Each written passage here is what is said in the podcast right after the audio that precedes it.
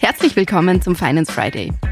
Heute hörst du den zweiten Teil des Gesprächs zwischen Finanzminister Magnus Brunner und dem Digitalisierungsstaatssekretär Florian Turski. Viel Spaß beim Hören.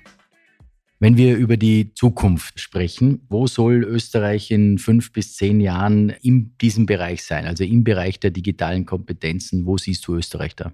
Wir haben uns ein klares Ziel gesetzt. Wir wollen im Jahr 2030 unter den Top 5 Nationen sein, wenn es um digitale Fähigkeiten und allgemein den Digitalisierungsindex in Europa geht. Und ich halte das für enorm wichtig, weil es eben genau um diesen Wettbewerbsvorteil geht. Zukünftig werden alle Jobs digitale Fähigkeiten benötigen. Zukünftig wird es auch notwendig sein, dass jeder über digitale Fähigkeiten verfügt. Und das nicht nur im beruflichen Alltag, über das haben wir bis jetzt sehr viel gesprochen, sondern auch im Privatleben. Unser ganzes Leben verlagert sich ja immer mehr ins Internet. Und da ist eine Riesenherausforderung auch der gesamte Sicherheitsgedanke. Junge Menschen können zwar wahnsinnig schnell, wahnsinnig gut mit dem Handy umgehen, intuitiv das Handy bedienen, haben aber natürlich besonders Aufholbedarf im Wissen, wie alle in unserer Gesellschaft, was ist ein sicheres Passwort? Wie bewege ich mich sicher im Internet? Und wir wissen, jedes Jahr nehmen Cybercrime, Betrug im Internet, das nimmt alles jedes Jahr zu. Und da sind digitale Kompetenzen für uns besonders wichtig, weil das Leben verlagert sich immer mehr ins Internet und das macht es als notwendig, dass ich digitale Fähigkeiten habe, um am Leben zukünftig teilzuhaben, um mich sicher dort zu bewegen, aber auch um Amtsgeschäfte dort zu vollziehen und im Voll an der Gesellschaft zu partizipieren. Deshalb ist der Ansatz der digitalen Kompetenzoffensive eben auch, dass wir die gesamte Gesellschaft mit einbinden. Also wir sagen nicht, digitale Kompetenzen, hier haben wir nur Aufholbedarf bei der älteren Zielgruppe, sondern wir sagen, jede Zielgruppe hat einen gewissen Aufholbedarf die ganz Jungen vielleicht eher im Sicherheitsbereich und weniger, wie man eine App bedient und die Älteren vielleicht eher, wie komme ich da überhaupt rein? Wie verwende ich diese ganzen Tools? Und dann natürlich auch zusätzlich die Sicherheit. Aber wir wollen mit dieser digitalen Kompetenzoffensive eben jeden dort abholen, wo er gerade ist. Es ist ja so, dass wir in manchen Bereichen relativ gut sind in Österreich und natürlich gibt es immer Bereiche, wo wir Luft nach oben haben. Wo siehst du den größten Handlungsbedarf und welche Aufholpotenziale siehst du in Österreich und wo haben wir die größten? Beginnen wir vielleicht einmal dort, wo wir gut sind, weil wir sind in Österreich immer besonders gut darin, darüber zu reden, wo wir schlecht sind. Das hat uns auch der europäische Botschafter in Österreich letztens mitgeteilt. Wir machen uns immer zu schlecht irgendwie. Genau, und Österreich hat bei digitalen Fähigkeiten, stehen wir gut da, da sind wir unter den Top 10 in Europa, aber auch bei unserem E-Government, bei den Dingen, die wir in den letzten Jahren umgesetzt haben. Und ich möchte besonders, weil es auch aus deinem Haus kommt, das Finanz Online erwähnen. Da haben wir vor einigen Jahren etwas geschaffen, was mittlerweile weltweite Benchmark ist. Und jede Woche, jedes Monat kommen andere Staaten zu uns und schauen sich das an. Also da sind wir zum Beispiel absolute Spitze. Wo wir noch nicht so spitze sind in Österreich, das ist zum Beispiel der gesamte Bereich der Gesundheitsdaten. Da war die Sozialversicherung wahnsinnig schnell gut. Da haben wir eine E-Card geschaffen, die Bürgerkarte geschaffen. Aber jetzt, und da arbeiten wir gerade auch mit dem Gesundheitsminister, Bundesminister Rauch zusammen, wie können wir diese ganzen Gesundheitsdaten so miteinander verknüpfen, dass sie für die Menschen nutzbar sind? Weil da liegen eben viele bei den Ärzten noch, da liegen viele bei den Krankenhäusern, die bei den Ländern zum Beispiel liegen. Manches liegt im Bund, im Sozialversicherungswesen. Und das ist, glaube ich, ein Bereich, wo wir sehr, sehr schnell jetzt viel für die Bevölkerung erreichen können. Wenn es um die digitalen Fähigkeiten geht, dann glaube ich, liegt unser Aufholbedarf besonders in der Selbstüberschätzung. Also wir haben eine ganz interessante Analyse ja gemacht, wo stehen die Österreicherinnen und Österreicher bei digitalen Fähigkeiten. Und wenn ich da von 1 bis 100 Prozent mir das anschaue, dann liegt der durchschnittliche Österreicher, die durchschnittliche Österreicherin bei guten 41 Punkten. Und wir wissen, wir müssen auf 60 bis 80.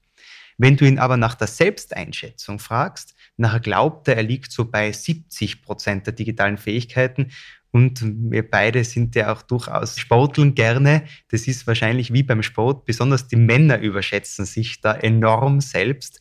Und das ist wiederum eine große Herausforderung, wenn es um Sicherheit geht. Wenn man sich selber überschätzt, und die Österreicherinnen und Österreicher überschätzen sich da auch, was den Sicherheitsaspekt betrifft, nachher fällt man vielleicht das ein oder andere Mal auch auf etwas hinein. Das heißt, die Selbsteinschätzung, Überschätzung als Digital Skill sozusagen auch mitnehmen und dort den Fokus hinlegen auf die Selbsteinschätzung. Aber wo würdest du im Technologiebereich die besondere Aufmerksamkeit sehen, der wir uns widmen müssen? Wir haben im Digital Austria Act sehr klar definiert, was sind die Zukunftsfelder in der Technologie, in der Wirtschaft, wo wir glauben, da können wir ansetzen. Und wir haben da vier Bereiche, auf die wir uns fokussiert haben. Der eine Bereich ist Space. Du hast dich ja früher auch sehr viel mit diesem Thema beschäftigt. Der Leiter der European Space Agency ist ein Österreicher, sogar ein Tiroler, ja, in der Nähe von meinem Heimatort kommt daher. Und da haben wir ganz, ganz viele Firmen in Österreich, die als Zulieferer zur Verfügung stehen, von denen man auch teilweise gar nichts weiß, aber die hier wirklich spitze sind. Der zweite Bereich ist die Quantenforschung.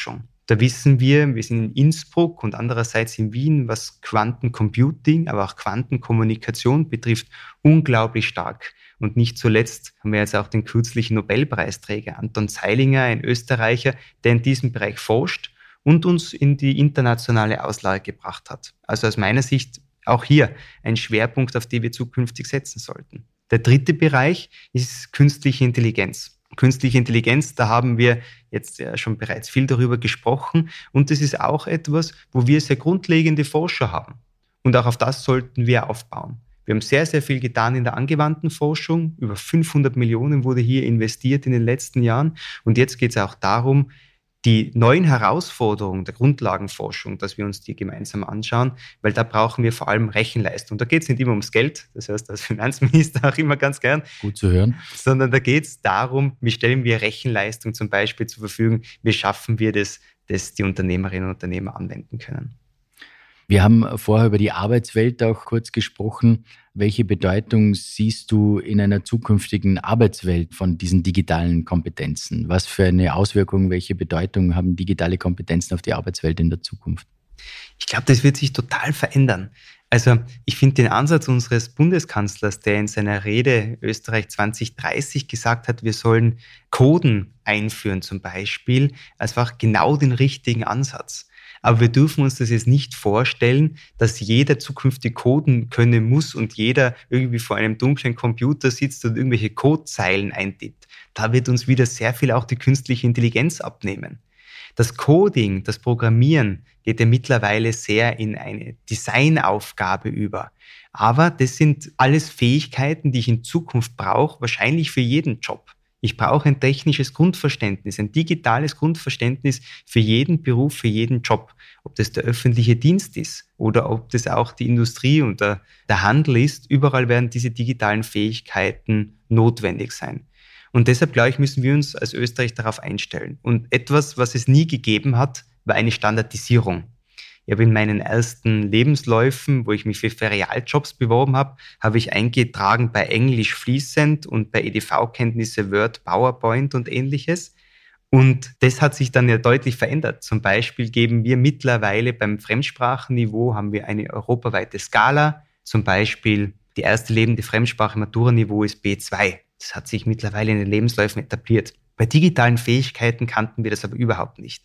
Und das ist der wichtigste Bestandteil der digitalen Kompetenzoffensive, dass ich Standards schaffe, eine Skala von 1 bis 8, auf denen ich digitale Fähigkeiten eintragen kann, wo ich mich zertifizieren kann und wo dann im Lebenslauf oder auch im Jobinserat spezifisch nach den digitalen Fähigkeiten auch gefragt werden kann, sodass der Arbeitnehmer sich selber einschätzen kann und qualifizieren kann, aber der Arbeitgeber auch weiß, was erwartet ihn.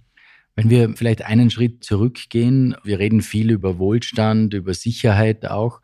Was glaubst du, trägt die Digitalisierung in Österreich zur Schaffung von Wohlstand und Sicherheit bei? Ich glaube, sie ist der elementare Bestandteil, wenn wir zukünftig Wohlstand in Österreich haben wollen. Ich spüre hin und wieder schon in der Bevölkerung aufgrund dieser großen Sorge, ja, oder auch gewissen Zukunftsängsten, weil die Digitalisierung natürlich schon etwas ist, was unsicher ist in der Zukunft.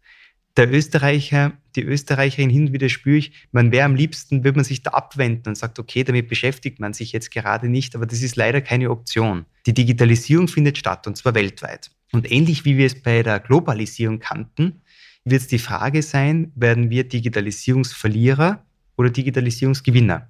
Und ich sehe unsere Aufgabe in der Politik, alles zu tun, dass Österreich zukünftig zu den Digitalisierungsgewinnern gehört also neue Jobs schafft. dass sich hier neue Unternehmen ansiedeln, dass unsere Unternehmen noch wettbewerbsfähiger werden und dass wir unseren Wohlstand auch in Zukunft so erhalten und ausbauen können für die nächsten Generationen. Das alles funktioniert nur, wenn wir auf neue Innovationen setzen, parallel dazu auf einen stabilen Staatshaushalt und dadurch auch diese Wettbewerbsfähigkeit für Österreich erhalten. Wenn wir zum Abschluss unseres Gesprächs vielleicht ein kurzes Resümee auch noch ziehen können. Du bist jetzt seit über einem Jahr Digitalisierungsstaatssekretär hier im Finanzministerium. Was sind aus deiner Sicht die größten Fortschritte, die größten Erfolge, die du jetzt auch mit aller Intensität die letzten Monate betrieben hast? Also als allererstes ist uns, glaube ich, in den digitalen Anwendungen für die Bürgerinnen und Bürger einiges gelungen. Uns ist immer darum gegangen, tägliche Anwendungsfälle zu schaffen, wo ich mit dem Staat digital in Kontakt bin. Und wir haben ja im letzten Oktober gemeinsam den digitalen Führerschein gelauncht und der ist bereits über 300.000 Mal downgeloadet worden und wird tagtäglich verwendet. Und das ist schon ein Meilenstein, weil wir damit den ersten digitalen Ausweis Österreichs geschaffen haben. Und das Zweite, glaube ich, ist uns jetzt gelungen vor wenigen Wochen mit dem Digital Austria Act wo wir ein großes Gesetzespaket, ein großes Vorhabenpaket geschaffen haben mit 36 Grundsätzen, 120 Maßnahmen, in welche Richtung sich die Digitalisierung in Österreich weiterentwickeln soll. Und dieser so ein großer Masterplan hat aus meiner Sicht in der Vergangenheit eben gefehlt. Und da bin ich dir sehr dankbar für die Zusammenarbeit und auch dem Bundeskanzler sehr dankbar, der das mitträgt, weil wir müssen bei der Digitalisierung in eine Richtung marschieren. Da nützt es uns nichts, wenn das eine Ministerium in diese Richtung arbeitet und das andere in die andere. Und genau das haben wir jetzt geschaffen mit dem Digital Austria Act, dass wir gemeinsam bei der Digitalisierung in die gleiche Richtung marschieren. Und davon erwarte ich mir jetzt für die kommenden Jahre sehr viel. Lieber Florian, damit kommen wir zum Ende. Danke dir nicht nur für deinen täglichen enormen Einsatz für das Thema Digitalisierung, sondern auch für die freundschaftliche und sehr kompetente Zusammenarbeit. Vielen Dank. Das gebe ich sehr gerne zurück. Vielen Dank. Vielen Dank fürs Zuhören. Wenn dir die heutige Folge gefallen hat, dann abonniere den Podcast gerne auf Spotify, Apple Podcast oder einem anderen Podcast-Anbieter deiner Wahl. Mehr Infos zum heutigen Thema findest du in den Show Notes. Für tägliche Updates zur Arbeit der Finanzverwaltung und aktuellen Themen folge uns gerne auf unseren Social-Media-Kanälen. Die Links zu unseren Seiten findest du ebenfalls in den Show Notes. Die nächste Folge des Finance Friday erscheint kommenden Freitag. Bis dahin, alles Gute.